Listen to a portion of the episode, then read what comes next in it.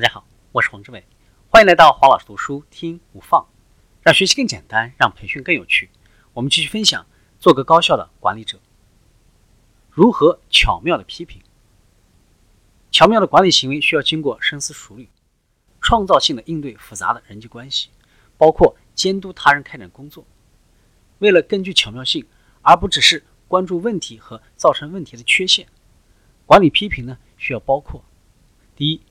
充分了解特定情景下的人际沟通，我们有时候称之为手腕。第二，在所传递信息的重要性和方式的重要性之间找到一个平衡点。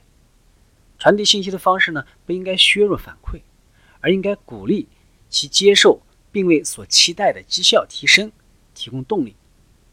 第三，避免鲁莽、冲动、贬低性的攻击。第四。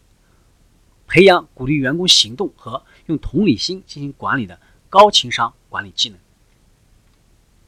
在绩效评估当中，管理者需要传达坏消息的时候呢，有以下几点需要注意：准备相应的资料，确保记录下了你和员工谈论他们表现的时间，有能够向员工展示的书面质量标准，对员工展示其工作不符合标准的例子。以及呢，其他人的工作，准备一份清单，列出你希望员工在工作当中做出的改变。对员工的改进能力呢，持积极的态度，为员工设定短期的目标，诚实的对待员工的未来，而不是以居高临下或者呢训诫的态度。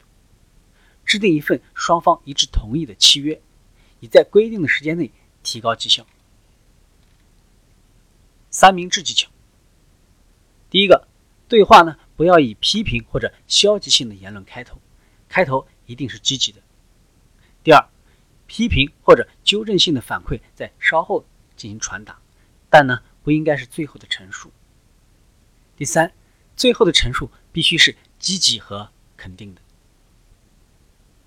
在提出对待特定的事件、错误或者绩效缺陷的担忧的时候呢？可以考虑以下的技巧：弄清事实，选择最佳的时机，避免在公共场合的批评，批判行为而不是行为发生方，减少使用你的次数。